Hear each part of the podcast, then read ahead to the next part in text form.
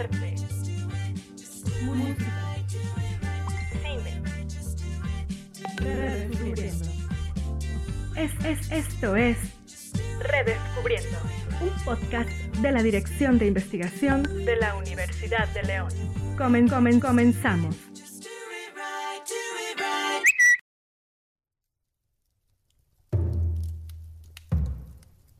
A la muerte se le toma de frente y con valor, y después se le invita a una copa. Edgar Allan Poe. La muerte. ¿De qué manera podemos describirla? ¿Será una cura definitiva a todos los males como dijo Sócrates? ¿Un castigo por haber hecho malas cosas en vida? ¿O un paso a otro mundo? Los egipcios, por ejemplo, no creían que fuera algo definitivo, sino una simple interrupción de la vida eterna. Primero debían ser juzgados por Osiris, el dios de los muertos.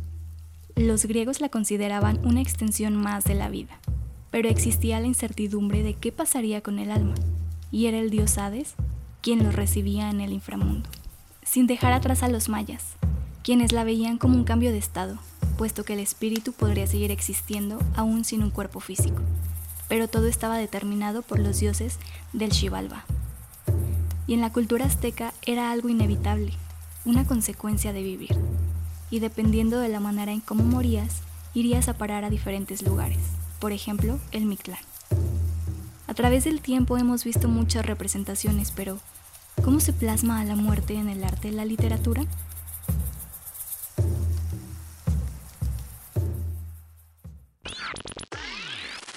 Muy buenos días, tardes, noches, Noches, madrugadas. madrugadas. En el momento que estén escuchando esto, eh, esperemos que estén bien, que la estén pasando perfectamente en este día. Eh, mi nombre es Fernando Zamores y estamos en el segundo episodio de la segunda temporada de Redescubriendo. Estoy con mi compañera y amiga Fernanda Tocaya. ¿Cómo estás? Muy bien, muy contenta de estar aquí hoy y les agradecemos por haber escuchado el primer episodio. Si no lo han escuchado, pues vayan a escucharlo porque está muy interesante. Sí, sí, sí. Pero me atrevo a decir que el episodio de hoy va a estar más interesante por el tema. ¿No Sí, crees? el tema da para mucho y la verdad es que nos complace presentar a los dos invitados eh, por lo que tiene de conocimiento la universidad. Estas dos personas eh, los, estamos conscientes de que saben demasiado sobre literatura y bueno, Expertos. expertos. Son expertos, Bob. son expertos, Bob. Así que eh, en primera parte presentaremos a la maestra Gaby. Gaby Trejo. Gaby Trejo. Muchas gracias por acompañarnos. ¿Nos podrías contar poquito de tu trayectoria? Claro lo que, que haces sí. en Eh, estos bueno, momentos. Mm, Pues primero gracias por la invitación, la verdad es que estoy muy contenta de, de estar por acá eh, hablando un poquito de lo que me gusta. Mm, Bueno, soy eh, maestra en literatura hispanoamericana y actualmente estudio un, un doctorado en, en literatura hispanoamericana y, y bueno, tengo ya un ratito dando clases en, en la universidad y, y nada, pues mm, compartiendo lo, lo que sé o el- digamos, el canon de los autores que me gustan, porque eso, eso hace uno cuando está dando clases de literatura, compartiendo a los autores que le gustan. Y bueno, pues siempre el, el diálogo con mis alumnos para a- aprender unos de otros sobre, sobre los temas diversos que tiene eh, la, la disciplina de la literatura. Y en realidad, bueno, pues venimos aquí a, a platicar un poquito sobre, sobre el tema de la muerte en, en esta expresión artística que tiene lo suficiente como para pues, sacarle jugo. Bastante jugo. Bastante, muy interesante. jugo. Por eso les decimos que va a estar muy interesante. Así es. Y bueno, en este momento vamos a presentar también a nuestro coordinador. eh, Director de carrera. director. Querido director. Querido director de carrera. y bueno, lo mencionamos, es bastante querido en nuestra comunidad. Le presentamos a el señor Enrique, Enrique Flores. Flores. ¿Cómo está? ¿Cómo estás? ¿Cómo Pues aquí muy bien, muy contento de estar con ustedes para hablar, como bien dijo Gaby, este, de algo que me gusta mucho, de algo que es esencial en mi vida, que es la literatura.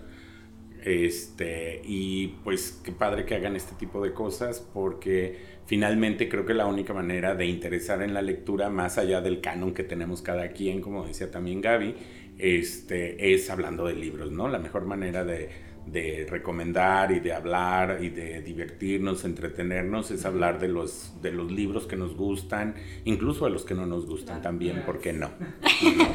Muchas gracias. Una pequeña crítica. Exactamente. Y bueno, ya como la maestra Gaby, Gaby nos dijo, es el tema de la muerte en la literatura. ¿Y qué nos pueden contar acerca de algunos autores clásicos o que se les vengan a la mente luego, luego cuando mencionemos la muerte?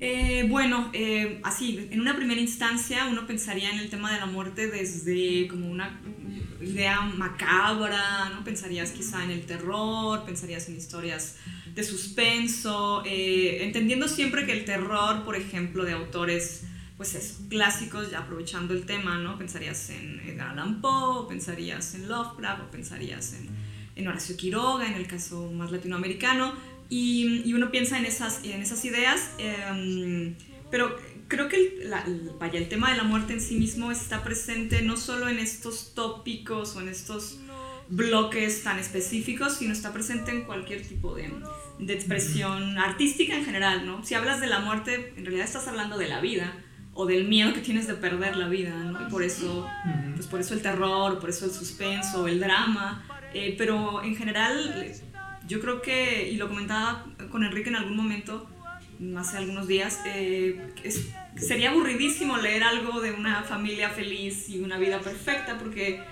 Ah, ¿dónde está el tuétano? ¿Dónde está la, chispa? ¿Dónde está la chispa y la tragedia que es pues, por los que a muchos nos gusta leer ¿no? Para, para, decir, ah, mi vida no es tan terrible, la de ese sujeto es peor que la mía. Entonces es un poco una tabla de salvación. Y, bueno, pues claro, el tema de la muerte puede ser como un eje central de las novelas o los cuentos o un ensayo, un poema o lo que sea, o puede estar ahí más, más tangencial, más escondidita, pero, pero es igual. Creo que a veces esa muerte que está apenas rozando es eh, incluso más terrible y, y apabulla más al lector que la de presentarte el cadáver y el difunto y el entierro y todo lo demás.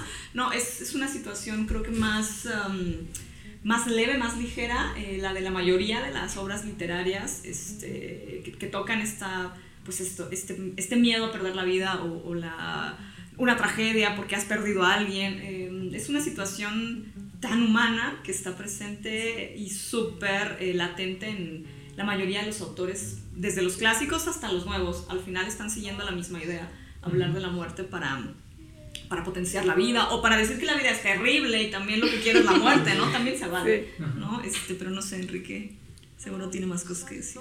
No, pero más que nada me quedaba pensando, porque creo que el ser humano desde que nace, bueno, no él, pero todos los demás tienen la certeza, la certeza de que vamos a morir.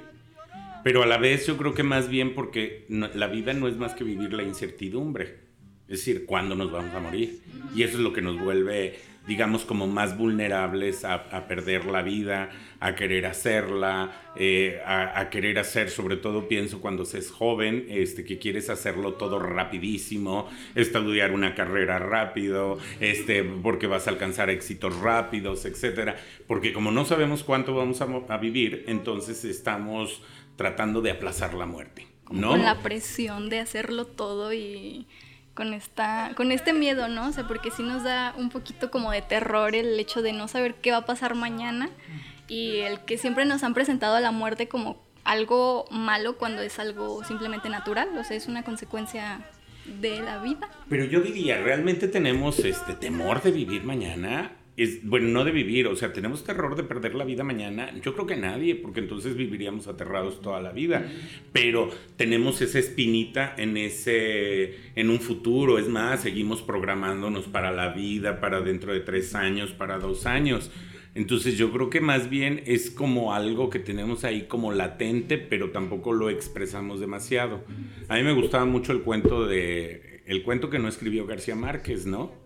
Aquel que cuenta en el inicio de 12 cuentos peregrinos, ¿no? Que dice que él quiso escribir la historia de sus propios funerales. Y entonces, este, que, pues bueno, se había muerto, iban todos sus amigos a decirle, pues lo sentimos mucho a, a los familiares, y entonces hay un momento en que los... Em, los amigos pues empiezan a ir porque pues todos vamos al funeral, eh, por más que queramos a la persona también estamos deseándonos ir porque queremos alejarnos de la muerte. Y en algún momento él dice, ah, pues vámonos. Y dicen, no, no, no, tú no te puedes ir porque tú eres el muerto. Y dice García Márquez algo que a mí me parece espléndido. Yo creo que el... eso es la muerte, el no estar nunca más con los amigos. Entonces yo creo que ese es el temor de la muerte, ¿no? Y creo que por eso se explora tanto en la literatura, porque es de lo único que no tenemos certeza. ¿Qué hay después de la muerte? Y por eso todos los autores que hemos mencionado, que mencionaba Gaby, tratan de explorar esa parte. Es, eh, porque además hablamos, incluso podríamos mencionar libros así que tienen la muerte de no sé qué, la muerte de no sé cuál. Y en realidad nunca hablan de la muerte, hablan de los últimos instantes de la vida porque no hay más. Y entonces yo creo que ese es el gran tema de la literatura, probablemente más que el amor, porque finalmente nos está, ¿cómo decirlo? Eh, nos permite imaginar más, porque nadie tenemos ninguna certeza de que hay más allá. ¿No? Y quizá en ese sentido, eh, el, el, hecho de hacer planes constantemente, no, no, necesariamente tienes que estar pensando, ay, ¿cuándo me iré a morir? Pero eh, hacer planes y que no se cumplan y quedarte como con esta idea de, híjole, no logré esto, no, no alcancé esto otro y tengo ya tal edad y no sé qué y no sé qué. Entonces, siempre es esta como cosa, no, no es una herida, es más bien, siempre pienso en, en, estas ideas como cuando te cortas con una hoja de papel y es tan delgadita la herida, pero duele un chorro. Y es ahí, oh, ni siquiera lo y es molesto. Saber, y es súper molesto así es, siento muchísimos de los temas con, con la muerte y en efecto, eh, la, la, no sé, la muerte de Artemio Cruz, ¿no? Y entonces, o Crónica de una muerte anunciada. La muerte de Iván Illich. O la muerte, la muerte de Iván Illich. Entonces, en, es, en, esta noción de el... ¿Qué me vas a contar, neta? Porque si me vas a contar la muerte, pues se te va a ir así. ¿no? Y se murió, ajá. El asunto es, me estás anunciando que me vas a hablar de una muerte, pero yo voy a leer todo lo anterior y me vas a decir tu, tu autor o autora, eh, ¿de, qué, ¿de qué va este miedo? Para que entonces tú como lector te sumes a ese miedo, te sumes a esa incertidumbre o digas, ay, sí, ya por favor que se muera porque pobre hombre cómo sufre. ¿no? Entonces, en, en, ese sentido... O les está haciendo la vida imposible o, a los demás exacto, hasta en la muerte.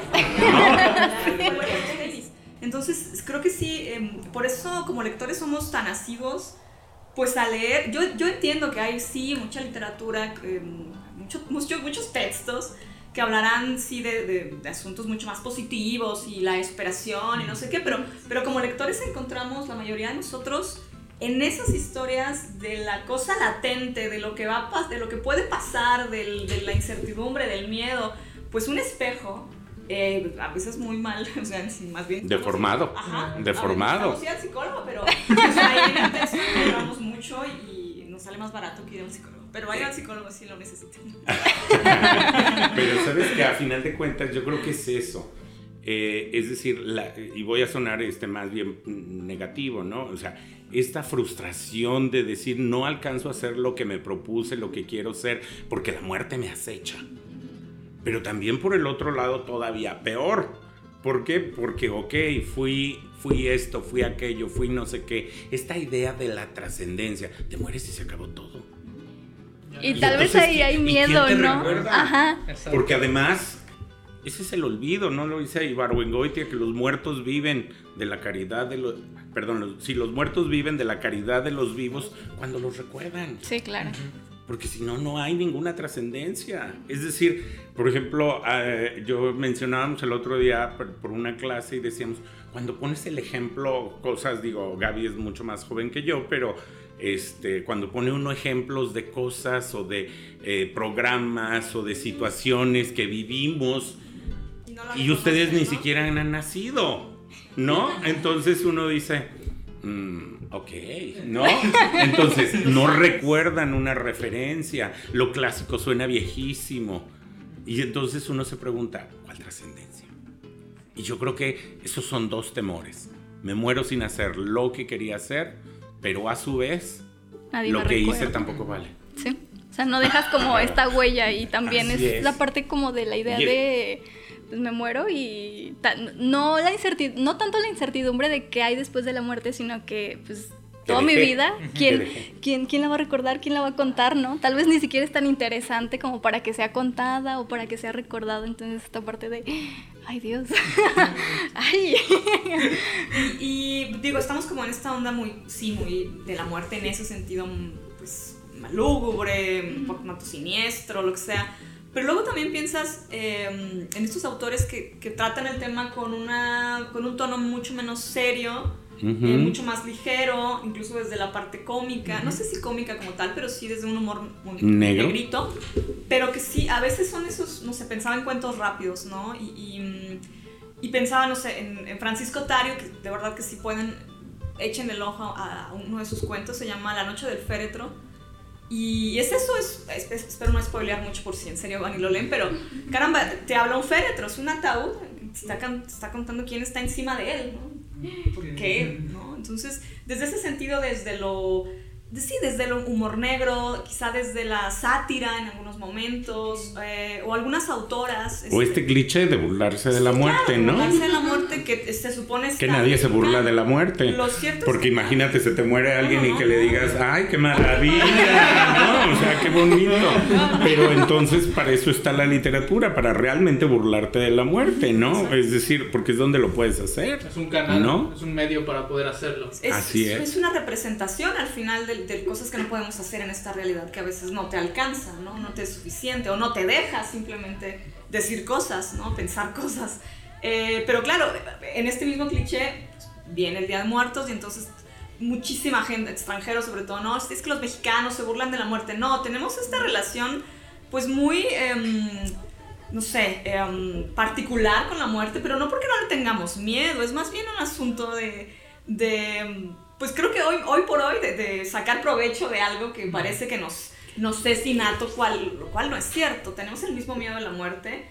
O eh, peor. O peor. Uh -huh. Es simplemente como darle una alusión, una representación en, en la literatura, en el arte, en, en, una, no sé, en una fiesta, en el Día de Muertos. Es esto, se ha convertido en una fiesta, pero es más una celebración. Yo siempre he pensado que es más como vamos a poner a la muerte en este nivel incluso como para, ay, mira, hasta Inclu la tenemos, ¿no? Incluso yo pensaba, pensaba en esta, uh, porque por ejemplo hacemos, hacemos como si yo lo hiciera, este, ¿por qué se hace tanta literatura, por ejemplo, sobre fantasmas, el mundo de lo fantástico, ¿no?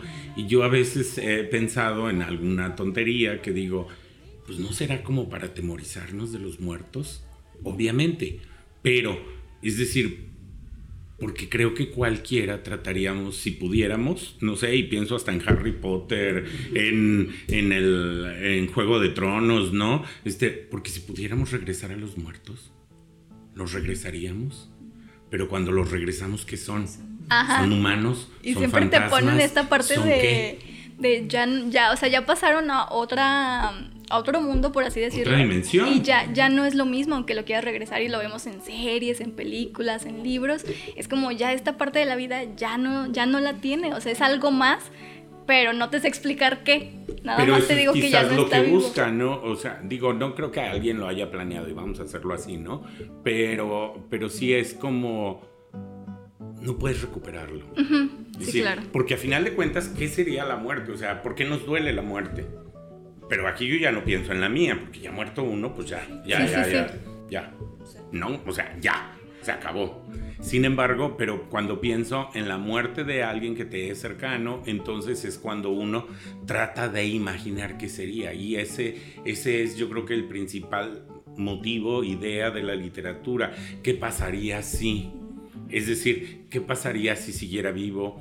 Porque una de las cosas, yo les digo que el dolor a la muerte no es tu muerte, insisto, sino, es decir, creo que el gran problema de la muerte es que a ti, como vivo, no te piden permiso si quieres seguir viviendo después de que alguien se te murió.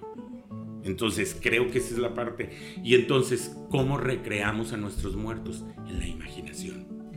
Y, ese es, y, esa es Lo la palabra de la literatura, la imaginación.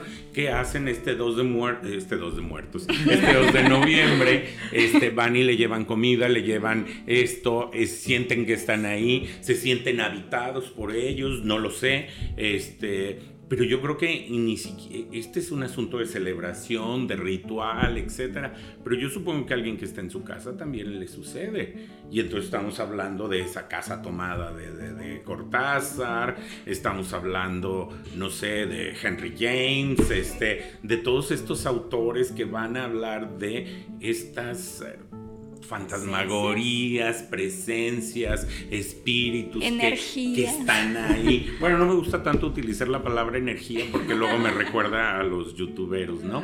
Están los influencers que luego por eso tiembla, entonces ha de haber un espíritu chocarrero que por eso tiembla. Entonces, pero sí yo creo que es una manera de imaginar al otro, al muerto, para seguirlo teniendo presente. Pero yo me imagino, si estás, no sé, me imagino, pienso en Gaby que está escribiendo una tesis sobre una gran escritora, este, y yo hasta a veces me pregunto eso.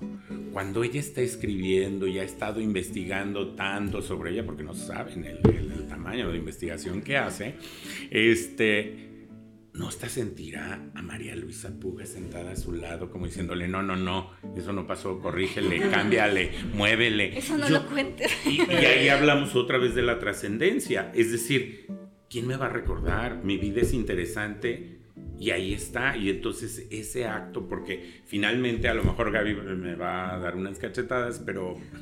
Eh, Gaby está sentada haciendo una literatura sobre alguien que hizo literatura tratando de imaginar qué hubiera hecho. Porque es más, seguramente eh, el investigador, el, escritor, también se hace preguntas. porque no hay respuestas, no está en sus libros, no, nadie te lo dice, entonces dices, seguramente hubiera hecho esto o aquello. Estamos imaginando, estamos fantaseando y eso es literatura, ¿no? Eso es... Es más, hasta cuando nos enamoramos, pero no estamos hablando del amor, ¿no?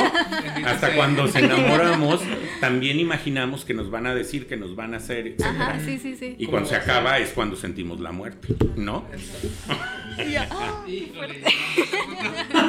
incluso con, esto que mencionaba Enrique hace un segundo, eh, la imaginación, el, el más allá de la muerte, ¿no? Y pensaba ahorita mismo, bueno, además de María Luisa Puga, este es la autora de la, de la tesis con la que trabajo, em, pensaba en Mary Shelley, ¿no? Y, piensas en Frankenstein. Y entonces, al final es una novela sobre la, la vida después de la muerte. Eh, con todo el cliché que ya conocemos de la historia y, lo poco mucho que sabemos de, la criatura, eh, de la novela, etc. Eh, y luego entiendes esto y esta posición a la que nos ponía Enrique de, a ver, pierdes a algo, pierdes a alguien y te imaginas qué había en eso, qué potencias, qué, qué, promesa de vida, y luego resulta que pues no hay manera porque está muerto, ¿no? Y, y pensaba en, Mary Shelley eh, que al final eh, no, no, está como tal este, comprobadísimo, pero bueno, la idea de, Mary Shelley cuando escribe, además tiene 19, 18, 19, 18 19 años, cuando escribe Frankenstein, que es una obra de ciencia ficción, una obra la, madre de la ciencia la ficción. Madre de la ciencia ficción, y luego dices, tenía 19 años y está escribiendo en, parte y solo en parte, tampoco hay que sobreinterpretar, pero em, ha perdido dos o tres embarazos. Entonces ha pasado por, por situaciones eh, complicadísimas a, esa edad y entonces un poco la idea del aborto, un poco la idea de la muerte, está presente en esa criatura em, nacida de, de los cadáveres. Entonces en esa búsqueda de qué hay detrás de esto, qué hay después de la muerte, qué es ¿Qué, me perdí? ¿Qué etcétera? Está parte de la concepción de la, de la criatura, del monstruo, de Frankenstein. Entonces, eh, al final pensamos a veces en los autores como, ah, claro, voy a escribir para mis lectores. No, están escribiendo para ellos, están escribiendo porque algo tienen y algo quieren decir para sí mismos. Em, que esa es la mejor terapia. Sí, sí, sí, sí.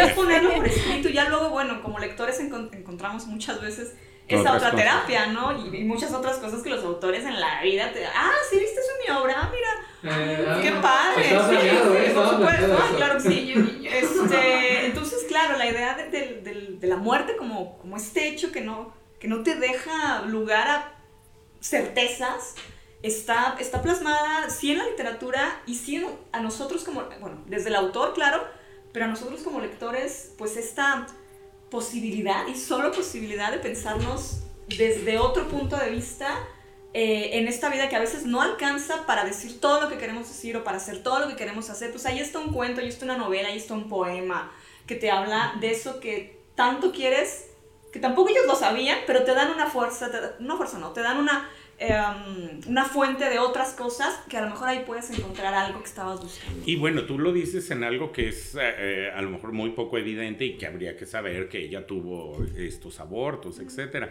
Pero, por ejemplo, ¿cuánta literatura se ha, se ha escrito sobre pérdida, por ejemplo, de padres, de familiares? Quiero pensar en la en la algo sobre la muerte del mayor Sabines, ¿no? Es decir, donde le es más, el propio Jaime Sabines decía que él no podía leer ese poema en público.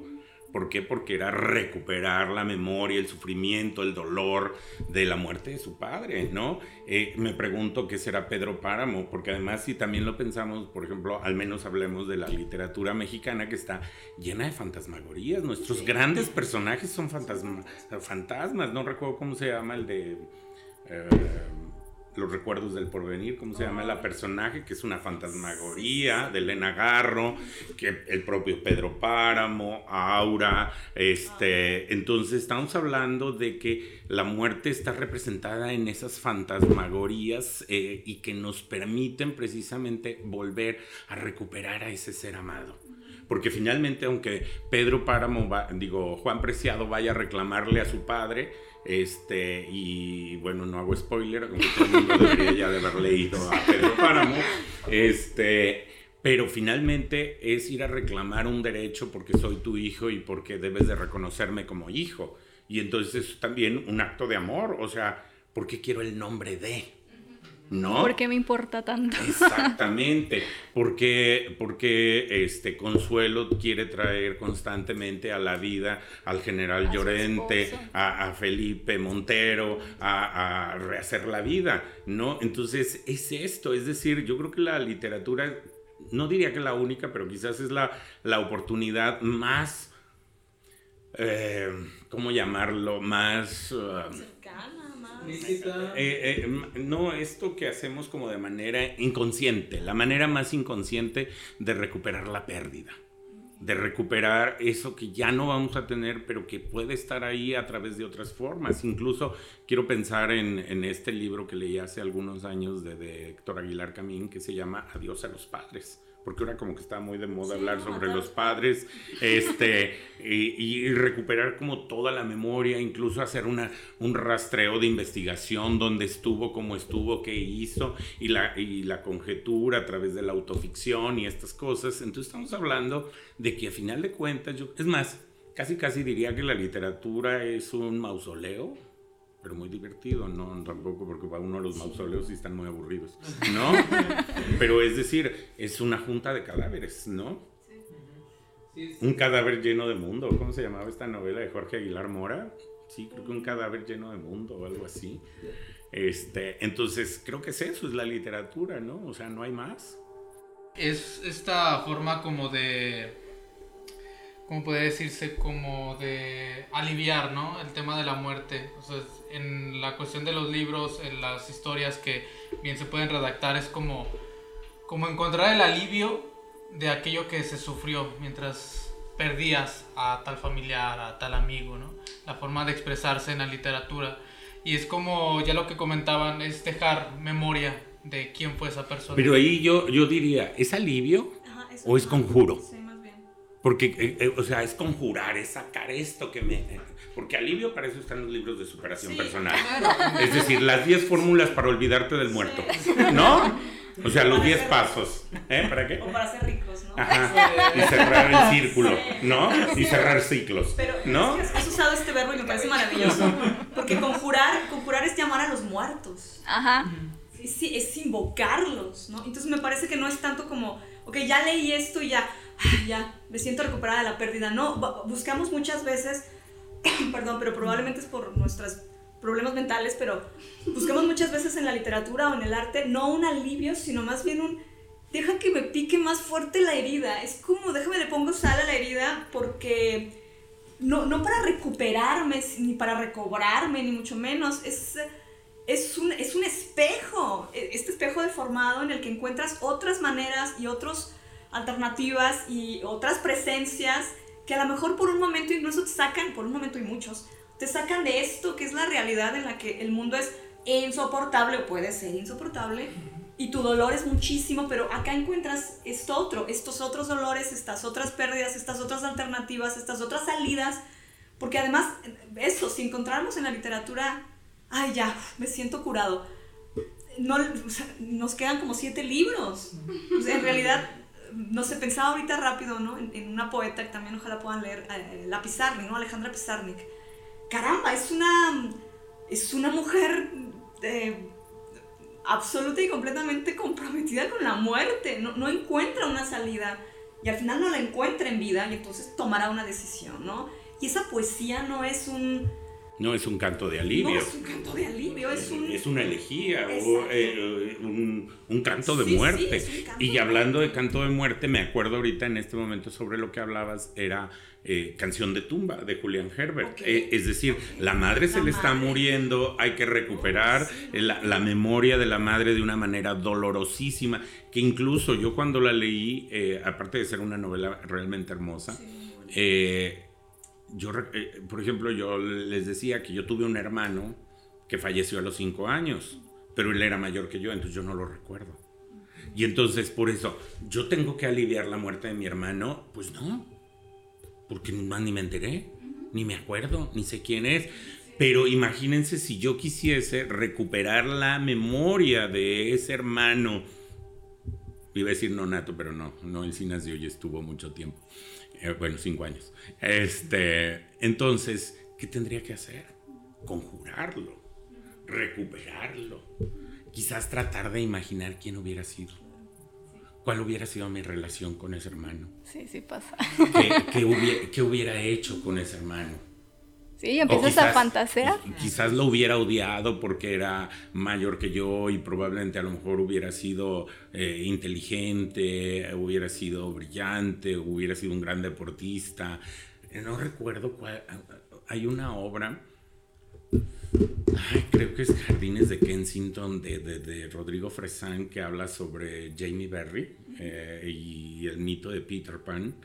Este, donde, eh, no me hagan mucho caso, eh, porque luego se me cruzan los cables, este, donde Jamie Berry tenía pues un tremendo defecto de las piernas, entonces era casi enano. entonces él tenía por eso esa fascinación por los niños.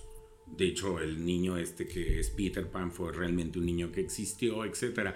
Pero entonces en esa recuperación que hace Rodrigo Fresán, hace, nos cuenta cómo eh, Jamie Berry recuerda cómo sus padres no lo querían.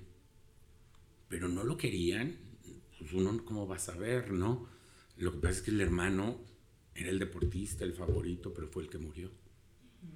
Entonces les muere la estrella, pero les queda el defectuoso. Y entonces, ¿cómo vives con esto? Y cómo recupera Jamie Berry a ese hermano que era todo brillantez, que era todo eso. Entonces, por eso insisto, es este, esto de conjurar, de, de, de, de tratar de, incluso de intentar, a lo mejor para eh, utilizar la palabra, de intentar resolver un pendiente que tienes con un antepasado o con alguien cercano y por eso lo conjuras, pero no para sentirte en paz, solamente para tratar de comprender el proceso de la muerte, pero más grave todavía, para comprender el proceso de por qué tú estás vivo y el otro no. Exacto es al final es reconstruir tu pasado también. Exacto. Eh, pensaba ahora mismo en, estas, en estas nociones de la un, tanto construir o resignificar la muerte de alguien. Eh, Gabriela Wiener, la, la, peruana, con la, de Guaco. Guaco Retrato, una novelaza, y está justamente conjurando la, la pérdida de su padre, pero con ello trayendo a cuenta toda su vida, todo su pasado, toda su genealogía, y no solo la suya como familia, sino eh, la genealogía de una cultura, ¿no? Em, y, entonces, en ese sentido, lo que reconstruye no es la muerte, porque es lo menos importante. La muerte física del padre eh, es todas las nociones y la pérdida que ella tenía, las deudas pendientes, las deudas, al final, los pendientes que ella tenía con su padre, y que intenta, me parece de forma, la verdad es que muy grata, alcanzar a dimensionarlas en una novela que que nos permite a nosotros, sin tener eh, pérdidas, porque además eh, me quedé pensando en esto que dije hace ratito. Entonces, si yo mm, soy un suicida en potencia, leo a la pizarra, ni solo así la voy a comprender. No, no es un asunto en ese sentido. Si yo he perdido a, alguien, entonces solo a mi padre voy a, a mi madre voy a leer em, Canción de tumba de Herbert. No, no va por ahí. Es, em, es, simplemente que todos hemos tenido una pérdida, todos hemos sufrido alguna, alguna, la muerte de alguien cercano o no tan cercano. Y en ese sentido te vas reconstruyendo y vas recuperando el pasado. Al final cuando recuperamos la memoria de alguien, lo que recuperas no tanto es a él, es, es cómo, er, cómo, estaba yo en ese día, claro, ¿no? Ay, claro. y cómo nos divertimos juntos, juntos. Entonces no es más que, no, sí es traer a cuenta la muerte de alguien y la memoria de alguien, pero es sobre todo traer a cuenta tu memoria y tu presencia en esa ausencia. Claro, yo pensaba ahorita, porque creo que el tema de la muerte, o sea, volvemos, la muerte de, la muerte de, ¿no? No es más que ese momento. Y me acuerdo del epígrafe precisamente de la muerte de Artemio Cruz, que es de Ambrose Bierce, que dice, eh, lo que tú llamas morir es solamente el último momento, una cuestión así. Eh, entonces, pues nada más es eso, o sea, pum, te moriste, ¿no? Eh, iba a poner un ejemplo, pero es bastante chafa. Este, sin embargo, yo siempre les comento que a mí hubo una obra que yo leí, no recuerdo qué edad, pero era joven, este, que es la, la muerte de Iván Ilik, de Tolstoy, ¿no? Que Tolstoy escribe estas grandes novelotas, este, como Guerra y Paz, Ana Karenina, pero en esta brevedad de 90 páginas, escribe una de las novelas que a mí me impresionó muchísimo cuando yo la leí, pero no por la muerte. O sea, desde el inicio sabemos que se va a morir. O sea, el título te lo dice, ¿no? Entonces es como crónica de una muerte anunciada. Ya te lo dije, que se va a morir, entonces no hay más que contar, ¿no? Eh, y es lo menos relevante. Pero lo que a mí me impresionó muchísimo de esa novela es cómo él, en la medida que se va acercando a la muerte, lo único que descubre es que su vida no valió, porque nunca fue feliz. Y lo que él creía que era la felicidad, en ese momento descubre que no lo fue que al menos era una mediocridad. Y entonces, esto es lo que a mí me parece que esa es la riqueza, porque creo que la muerte es el corte de caja. Por eso todo mundo queremos una muerte sorpresiva, se acabó. Aunque sufran más los que se queden vivos. Pero porque no tenemos que hacer corte de caja pero cuando tienes una larga agonía, que es Artemio Cruz, que es Iván Illich, etcétera, incluso quiero pensar ya en la vida real, a lo mejor de Pizarnik, este, es estar reflexionando constantemente sobre la muerte, sobre el fracaso, sobre el alcance, sobre el éxito que has alcanzado en la vida. Y entonces se acabó. Y entonces lo que pesa no es la muerte, sino la manera en cómo viviste y que tal vez tu muerte, o sea, si tu vida no tuvo como este impacto, pues menos tu muerte, ¿no? Pero hacer como esta, este resumen, ¿no? Es, es lo que propicia y lo que empuja eh, el, el, dolor, la, la, desesperanza, la desolación. Pensaba, hablando de, ¿no? muchos autores han escrito, en, en el mundo de la medicina, cuando tienes una enfermedad crónico-degenerativa, el médico puedes recomendarte hacer un diario del dolor. en ese diario tú pones cómo te fue con los medicamentos, ya cambiaste de medicamentos, cómo te va con estos, cómo te sentiste hoy, mañana. Es un diario, ¿no? Y muchos autores, aún sin la estricta recomendación del médico, se han puesto a hacer estas, estas autopatografías, es decir, estos, estos libros sobre el dolor, pues, eh, de sus enfermedades crónicas. Y entonces lo que haces es, además del corte de caja de, hijo, de tengo tantos años e hice esto, pero me faltó todo esto, todo, todo, es además el, darte cuenta que tienes una enfermedad que quizá no te lleve rápido a la muerte, pero que duele como el demonio y que entonces a veces es, híjole, ya, ¿no? Es como, incluso ese, ese conjurar la muerte, pues aquí es conjurar la vida, porque ya no más, ya no quiero más. Entonces, no sé, pensando rápido, em, Virginia Woolf, por ejemplo, la propia María Luisa Puga, em, figuras, eh, Audre Lorde, eh, figuras que hablan sobre el cáncer o sobre la... Susan Sontag. Eh, Susan Sontag sobre el, sobre el cáncer, efectivamente, eh, que están constantes. Y fíjense, es muy curioso, no solo los hombres, o más bien no solo las mujeres escriben diarios del dolor, pero es muy significativo el número de mujeres que escriben diarios del dolor. en teoría, porque, y solo en teoría, porque son más conscientes de, su corporalidad, de su dominio físico, de su sensibilidad, etc. Eh, pero en, en, esta línea es como muy... llama la atención, pues, como lector, ¿por qué me voy a meter a leer la historia tristísima? Bueno, no, ni siquiera tristísima, los dolores y los... El sufrimiento. Al, médico de alguien, ¿no? Y es porque en muchos otros sentidos la propia María Luisa Puga lo que hace es burlarse de su dolor eh, y hacerlo un personaje de su vida cotidiana y decir, es casi un gato que está aquí sentado en mis pies y que es muy molesto. Ese es el dolor, que me va a llevar a algo. Y lo dice tal cual, perdónenme el vocabulario francés, pero dice, dolor se siente el súper chingón. Ya, vamos a, vamos a quedarlo aquí, ¿no? Ya, llévame si quieres, pero ya, vamos a acabarlo. Entonces, en ese sentido es mucho de lo que hemos hecho más de alguno de nosotros en algún momento, ni siquiera con una enfermedad, es con una situación, es con una relación, es con, con un trabajo, hasta aquí ya. Y en eso, en eso es también una salvación para el que esté escribiendo, pero para quien lo lee es también un, oye, eso sí es una suerte como de alivio y eso sí es como una suerte de, em, vaya, mi vida no es tan terrible, mi vida este, no la estoy pasando tan mal. Es es un llamado también a veces. Tú cierras esos libros y luego es como, ay, déjame echarme una coquita, ¿no? Es como, voy por unos taquitos. Esto como, es, más, no sé, no sé si sería una buena recomendación. Creo que cuando lees un libro sobre uno en sufrimiento excesivo, es cuando más pleno te sientes. Sí. ¿Qué fregó? Porque no soy ese. Y porque además yo pensaba, ahorita que mencionabas, pensaba en este libro de Marco Glantz que se llama El Rastro entonces, una mujer que regresa también a su, pues al velorio de su marido, se le murió y se murió de un ataque al corazón, un infarto. Y entonces la novela trata sobre su relación con el marido. No. De lo que trata es una reflexión enorme, maravillosa, extraordinaria de lo que representa el corazón de lo que representa el corazón anímica, eh, biológica, simbólicamente. Incluso es un tratado sobre música, toda la novela.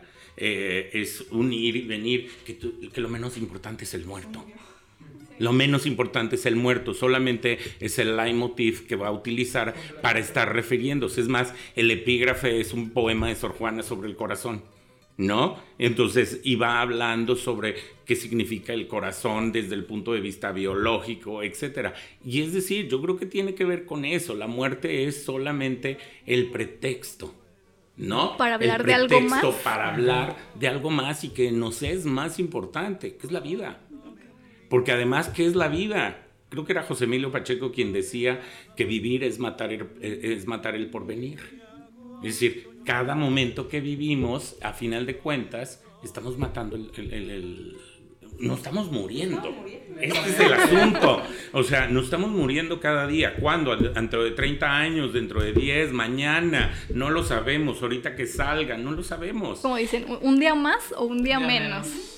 O, o, es esto, Carlos Fuentes definía el cuento, ¿no? El cuento por su brevedad, ¿no? Y decía que era haciendo esta alusión a Cherezad ¿no? Que como todo mundo sabemos es la historia de alguien que van a ejecutar y para que no le ejecuten cuenta un cuento cada noche y de esta manera, entonces por eso dice Fuentes que el cuento es una forma de aplazar la muerte. Entonces yo diría que eso es la literatura, es decir, e, e, ese es el tema de la muerte en la literatura porque es recontarnos nuevamente lo que hemos vivido, lo que hemos sido, lo que vamos a hacer, lo que nunca seremos, incluso, para poder decirnos cada día que esto es nuestra vida.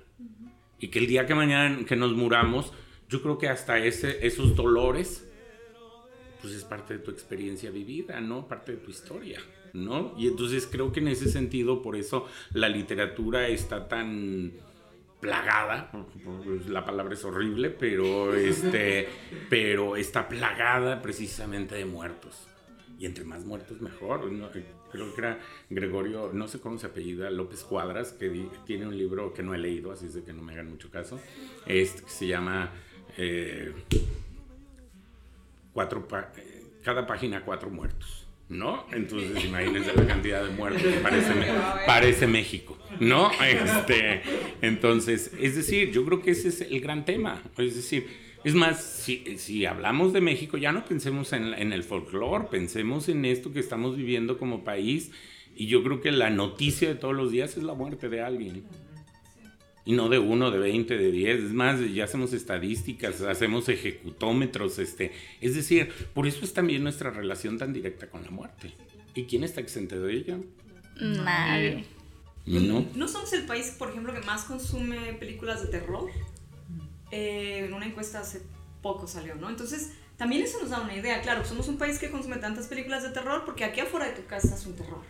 Y porque te asomas a la ventana y es un terror. Entonces estamos acostumbrados a eso. Así que vamos al cine como, ah, sí, ajá. Y claro, entendemos que hay monstruos y hay seres y lo que tú quieras, pero al final esa sensación, pues es el, es el susto ligero. Es como, ay, sí, ajá. Pero acá afuera, acá afuera está la cosa, acá afuera está lo difícil. Acá Estás afuera- viviendo. lo que estás viviendo. Acá afuera están los desaparecidos. Siempre que hace un segundo. eh, sí, claro, es- está poblada de muertos y a veces está poblada de desaparecidos, lo que me parece todavía peor que la muerte. Porque es esta incertidumbre de la incertidumbre. ¿Dónde están? ¿Cómo Eh, están? ¿Cómo están? ¿Dónde? Porque sabe, creo que entendemos tristísimamente que, que el número de desaparecidos no es otra cosa que un número distinto de muertos.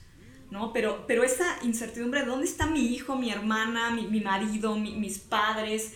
¿Dó- ¿A dónde se los llevaron? Entonces, eh, en este sentido, creo que la literatura que habla, sí, sobre la muerte, pero se, se liga un poquito y toca otro brazo, o alcanza otro- otra dimensión cuando habla de desaparecidos, no es otra cosa que muertos, pero eh, pensaba, ¿no? Sara Uribe y Antígona, González. Eh, es una cosa rara, es un ensayo, po- poema, ensamble, pero es de una lectura muy, muy sencilla, la verdad es que lo, lo- puedes leer rápidamente, pero es cada página y estas, estas notas y este dolor y esta ausencia, presencia al mismo tiempo y esta sensación de de recuperar al muerto que está ahí, que o bueno, al desaparecido que está ahí, intentando la autora recuperarlo a partir de, de su vida con él, y de invocarlo, y de llamarlo, y de, hay una parte maravillosa, se llama Tadeo, Tadeo González, Tadeo González, presente, además ella es maestra, como cuando pasamos lista, ¿no? Tadeo González, presente, Tadeo González, presente. Híjole, eso es, la verdad es que como lector, sí, en, en algún momento del libro es como, uy, deja, deja, respira un poquito, déjame, me salgo de ahí. Pero eso hace la literatura, que puedes cerrar el libro y el horror, el horror se queda ahí, el dolor se queda ahí, la ausencia, lo que quieras. Claro, luego tienes esto y dices, este, la vida real es, ay, chin, está peor. Pero bueno, a veces tienes un buen día y dices, ok, cierro el libro y estoy a salvo. En, el- en mi cuarto, hecha bolita, tapada con todas las... Estoy a salvo y lo puedes cerrar. Lo que no podemos cerrar es lo que está acá afuera. Es lo que está acá afuera. Por eso no, preferimos no leer el periódico a veces y nos vamos al, al, al cuento, a la novela. La, la cosa es peor, pero es, es esa ficción, esa es otra manera. Y ya, lo cerré. Muchas gracias. Déjame, pongo a ver. La Tú, sabes que solo existe si lo abres. Pero además porque creo que, eh, además este es el sentido de la literatura, ¿no?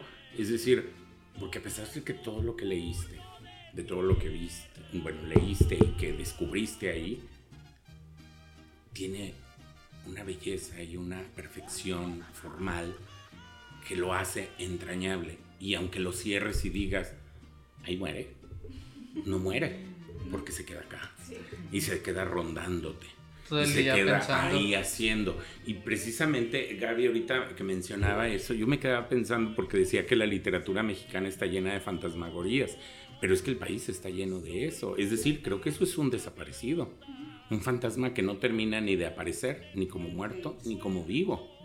Y entonces, ¿cuántas historias están por contarse? ¿Cuántas historias están por hacerse? Pero claro, el consumo de la gente, porque nos han dicho que tenemos que ser felices. Y entonces por eso nuestro consumo está en otro lado. Y entonces por, por eso vemos la película tonta. Digo, tampoco se trata de melodramatizar y ponernos este, a ver eh, puras otras cosas. Pero es decir, porque queremos evadir esta realidad que finalmente tiene pues un dejo macabro, porque realmente no creo que haya una obra literaria, bueno, eh, eh, desconozco para hacer esta afirmación toda la literatura, ¿verdad? Pero que sea tan macabra como nuestra realidad. ¿No? Es decir, y creo que la, la realidad, si no es que supera la ficción, es que más bien la ficción es la que hermosea, si se puede hermosear, si se puede embellecer la gran tragedia que es la vida humana y la, la- la vida cotidiana y la vida que vivimos países tan sangrientos, tan terribles como el nuestro, ¿no? Y es, interesante el, hecho de, poder platicar también como la muerte en la literatura que refiere mucho a, casos reales, eh, tanto como, bueno, mencionaba un tema de los desaparecidos. Y se habla mucho también de estos libros donde se relatan eh, situaciones eh, que vivimos al menos en nuestro país. Esta cuestión de, de por ejemplo, las madres buscadoras que se encuentran en varias partes del, del país. Y sería como, realmente se podría explicar o realmente se podría sentir lo que esas personas sienten a través de la literatura o en algún momento como el hecho de que ellos relaten su proceso de cómo están en busca de este desaparecido que al final de cuentas como dice Gaby es, un muerto se puede como llegar a, a sentir porque hay algunas personas que esta realidad ya la sienten como muy muy normal muy así como muy... Eh, Lo que pasa es que es normal porque no la han vivido. Cuando la vives es cuando deja de ser normal. Sí. Y ahí yo no sé, digo, yo creo que precisamente una de las funciones de la literatura es movernos espiritualmente, conmovernos.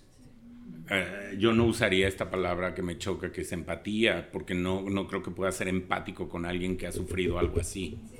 O sea, es más, ¿cómo te pones en sus zapatos? Como, eso es imposible. En todo caso, debe de ser una reflexión, pero no creo que pueda ser empático. Pero es decir, sí te tiene que conmover, sí te tiene que mover a algo. No sé a qué, tampoco voy a decir a, que armes una organización no gubernamental o algo, no necesariamente. Pero sí creo que la literatura son como esas pequeñas eh, cosas que se quedan ahí en la cabeza y que van haciendo explosión, como minitas que van haciendo explosión en el futuro, eh, para que tú tomes también después decisiones. Pero claro, de manera inconsciente, porque no son los 10 pasos para hacer una conciencia política, ¿no? Sí, no, te está diciendo la literatura y al final tienes que, que hacer esto. la moraleja. padrísimo. No, la cosa no es así y y creo que eh, en este sentido de la pregunta que nos hacías, em, mucho tiene que ver la idea de, de, la, como del llamar, del, del, picarnos las costillas, el autor o la autora en este caso, por ejemplo, pensando en Sara Uribe con Antígona González, y hay una parte de la, de la, del poema, ensayo, ensamble, este... Del híbrido. Del híbrido. como dicen ahora. Híbrido, es ah, en donde la, uno de los personajes eh, te dice, ¿me ayudarías a levantar este cadáver? ¿Me ayudarás a levantar este cadáver? Y creo que ese es un poco, e, en, esencia, claro, no es que, digo, quien lo haga, qué maravilla y mi, reconocimiento más grande, ¿no? Vamos a hacer un colectivo, vamos a ayudar a las madres buscadoras, vamos a ir al gobierno a pedir bla, bla, bla, bla. Sí, que, que bien. O te quedas tú como lectora con esto y de alguna manera es, híjole, no, no estoy haciendo nada, se está muriendo la gente aquí al lado mío y, y yo estoy leyendo un libro también es ese tomar conciencia y también es un poquito ese, ese, híjole, no sé si yo te puedo ayudar a levantar un cadáver, en este sentido metafórico, ¿no? En este sentido no, literal de la palabra, pero, pero al menos estoy haciendo esto, al menos a lo mejor eh, escribo un texto, un artículo, un lo que sea, y reflexiono sobre esto y me doy cuenta de las cifras y tomo conciencia desde otra perspectiva, pese a lo contradictorio que es, tomo conciencia de la realidad a pesar de que lo estoy leyendo desde la, la ficción literaria porque pues para leer realidad ahí está la ciencia o los documentos este, periodísticos que luego tampoco son... O los legajos. ¿no? O los legajos, exacto, ¿no? Una glosa legal o yo qué sé. Y no, estoy tomando conciencia de esto que está acá a partir de que una, un personaje que no existe me dice, ¿me ayudarás a levantar este cadáver? Y tú como lector es, híjole, ¿en qué, en, qué punto de, de la encrucijada estoy? Porque no soy capaz a lo mejor de hacer más porque estoy aterrada, pero esto sí mueve mi conciencia, esto sí permite que yo busque más información o que yo simplemente no, no, no, no es que me encuentre con la víctima, pero es que sí encuentro en esa, en esa circunstancia una como allano un poco el camino de, de, esto que está pasando y entonces me posiciono. Y tomar posición, tomar, posicionarse en la literatura, eh, me parece que es trascendental como lector porque te permite, te permite otras cosas, te permite ver la, no sé si ver la vida, ¿no? Porque tampoco es como, ay, la, es, es, es, la moraleja de la literatura, no. Decía Enrique alguna vez en clase, la literatura no tiene mensajes. Mensaje aquí en el celular, ¿no? la literatura no es de mensajes, este, y claro, me, me, parece fascinante esa idea, y sin embargo, sí mueve algo, sí conecta algo, sí hace que, no sé, que, que te posiciones a partir de tal o cual elemento, tal o cual pérdida, y entonces, em, nada, hay como un aliento diferente, hay una hay una situación distinta cuando terminas de leer un texto como el de Antígona González o, no sé, eh, Casas Vacías de Brenda Navarro eh, o Ceniza en la Boca de la propia Brenda Navarro, que también están hablando sobre estos desaparecidos, sobre, sobre estos muertos eh, en, la última novela de Navarro. Em, y ahí hay algo, hay un conectar, como conectar estos cables que luego la realidad es que prefieras y, que, y que creo que además es esto, ¿no? Porque generalmente cuando se vive en un mundo feliz, lleno de mercadotecnia, de todo lo que sabemos, este, no me quiero imaginar a esas personas cuando les pasa realmente algo. ¿No?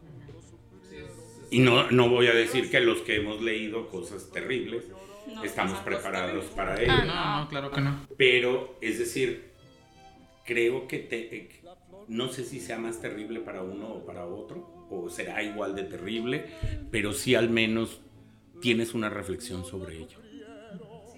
¿No? Y creo que ese es, exacto, creo que eso ya es algo, el que tú hayas pensado sobre eso y que ojalá nunca te pase, que eso sería lo más valioso, ¿no? Eh, pero es decir, entonces creo que sí la literatura no cumple funciones, simplemente nos hace más seres humanos y nos hace entender el dolor, el sufrimiento, la muerte y claro, el amor y todo lo demás bonito, nos hace sentirlo lo más profundamente, ¿no? Lo más, incluso quizás lo más, lo más inteligentemente, ¿no? Pero ya me estoy poniendo melodramático. Llegamos a un punto donde casi casi comenzamos a llorar.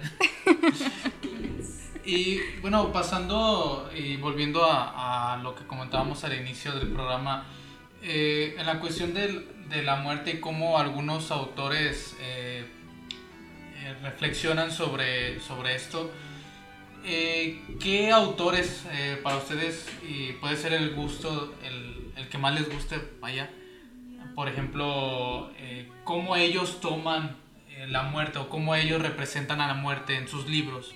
Por ejemplo, podría ser Edgar Allan Poe, Carlos Fuentes, algún autor que quisieran comentar y que tuvieran así como que, ay, este autor toma la muerte como un complemento, toma la muerte como el inicio de la historia. ¿Hay alguno? Eh, no sé, pensando así rapidísimo y ni tan rápido, estoy pensando en Dueñas, ¿no? Este, Guadalupe Dueñas, autora mexicana, cuentista. Eh, eh, tiene solamente tres libros de cuentos, son textos muy breves, pero en cada uno hay una... La, la muerte está ahí como latente, eh, pero no desde este, ay, sufrimiento, ay, el dolor, qué terrible. No, eh, em, se plantea la muerte desde ámbitos diferentes y desde tonos distintos. Entonces matiza la situación trágica eh, con el humor, em, satiriza la muerte, o hay cuentos de duelos, o hay cuentos de suicidios, etc. Pero creo que es, es un hilo conductor de la cuentística de Guadalupe Dueñas, que es, infalible pensarlo, y, y nos hace ver también cómo este mundo ideal, que comentaba Enrique hace un ratito, este mundo de, de mm, fotografía, de mm, portarretrato, ¿no? Está la familia feliz ahí, todos maravillosos, o esta, esta idea de la familia feliz desde la publicidad.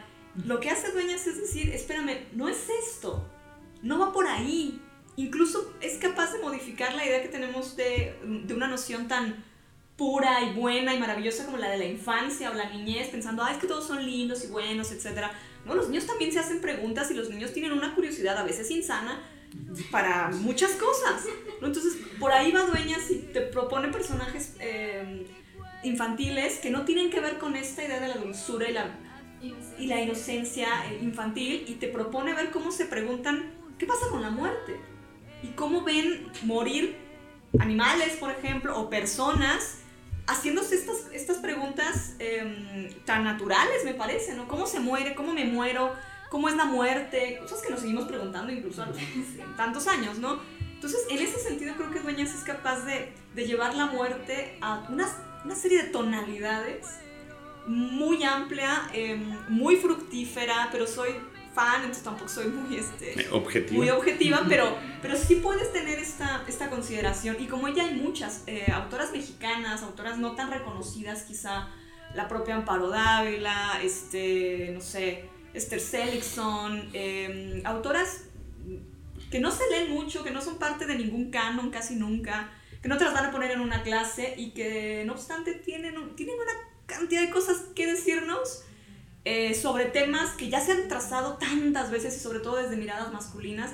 Ellas tienen esta otra noción a veces más doméstica, porque hablan siempre, casi siempre desde el hogar, desde la cocina, desde la familia, desde los hijos, desde, desde el huerto, desde etcétera, y con un poderío y con una, con una cosa incisiva que terminas como lector de verdad muy muy sorprendido y, y creo que bueno, de- de- desde ese sentido, desde pues, una autora como, como Guadalupe Dueñas, pues habría que encontrarle un tono a esa cantidad de colores que le da la muerte, desde lo a veces hasta onírico, eh, agónico, lúdico, fantástico y muy real a veces también. Y esa como colorometría que tiene es una cosa que, que a mí me impresiona muchísimo y creo que sería una, pues una, un aporte, ¿no? También para que busquemos algo de dueñas. Hay muchas cosas en internet y si les interesa, léanse la historia de Mariquita y les va a gustar mucho. Yo no tengo así como un autor tan, digamos, como para decir, ah, me gusta. Yo creo que es más, mucho más variado porque pues, no, no conozco tanto la obra de un solo autor como tal. Incluso me van a decir, "Ay, vas a hablar de fuentes. No, no para nada. Eh, es más porque, porque creo que me gusta más como la idea de la muerte en este sentido de lo fantástico, ¿no? Es decir, entonces caería en el cliché y terminaría diciendo que para mí la idea de la muerte me encanta eh, Pedro Páramo de Rulfo. Pero, eh, por ejemplo, alguna vez compartimos un libro que se llama Paisajes en el Limbo y me gusta mucho como la idea de la muerte. Por ejemplo, ahí está Dueñas, ¿no? Este, con las hermanitas, ¿no? Este, no sé, un Álvaro Uribe, este, me gusta un Francisco Tario, que también, y por eso me gusta mucho ese libro, porque hay como una visión desde diferentes ámbitos de una muerte, digamos, más... eh, pues quizás más poética, menos este real, Realista. menos realista, eh, menos, o sea, ¿por qué? Porque no, no, por ejemplo, si hablo del cliché, entonces si digo la muerte de Artemio Cruz, no, porque es una muerte vulgar, para un personaje vulgar. Entonces no me interesa, me interesa más bien la idea de esta muerte como algo que pues, obviamente sabemos que la muerte es pues, dejar de existir, ¿no? Este, y, y- y si algo deja de existir, pues desaparece y queda una ausencia. Entonces, más bien la idea que me gusta es cómo suples o cómo llenas esa ausencia. Eso es, ese es como... Ajá. Sí, también. Sí, porque quiero pensar que los seres humanos, a final de cuentas, somos, pues, algo en el espacio. Entonces, si tiramos esa maceta, una silla, pues, o no lo llenas, o ahí se queda el hueco, O lo reemplazas. suples, o lo recuerdas, Ok. ¿no? Sí, sí, O sí. modificas todo el lugar. Para no ver el hueco. El hueco. Porque acabo de leer una novela de Antonio Lobo Antunes donde hace una reflexión. La novela se llama Medianoche qui- Medianoche quién quiere o algo así, ¿no? Y eh, tiene unos títulos así chistosos. Eh, y entonces hablan de un hermano muerto que se suicidó. Y entonces la niña te relata desde su mirada que para él, para ella, esa es la muerte de su hermano, una, una silla vacía en una mesa. ¿No? Entonces, como ese tipo de cosas son como las que más me gustan en la literatura. Y bueno, ya con esto damos por terminado el segundo episodio de la segunda temporada de Redescubriendo. Les agradecemos de nuevo por habernos acompañado, por habernos... Ilustrado con buena información, la verdad. Sí, la verdad. Y muy buena plática porque se pudo abarcar la muerte eh, no solamente como lo real, como bien lo dicen, eh, tan, tan a secas, sino también se pudo hablar como la muerte desde un punto eh, ficticio, desde el punto de vista del, del qué fue la persona, de cómo rellenas ese espacio, de la memoria de o qué hubiera sido, sí, o sea, la trascendencia, todo eso. Entonces, todos los puntos de vista que podemos tener acerca de un mismo tema, les agradecemos mucho y pues esperemos que les haya gustado a nuestros oyentes tanto como a nosotros. Sí, porque es un tema bastante interesante y quiero que lo escuchen ahorita otra vez. y muchas gracias. Muchas, gracias. Y solamente déjenme corregir porque hace rato cité mal a Ambrose Bierce y él dice lo que tú llamas morir es solamente el último dolor. ¿No? Dejemos un silencio para que lo recapaciten ahorita mismo. Muchísimas gracias. Gracias. muchas gracias, Gaby. Y pues nos despedimos. Que pasen buenas noches. Eh, mi nombre es Fernando Zamores. Yo soy Fernanda Gasca y esto fue Redescubriendo.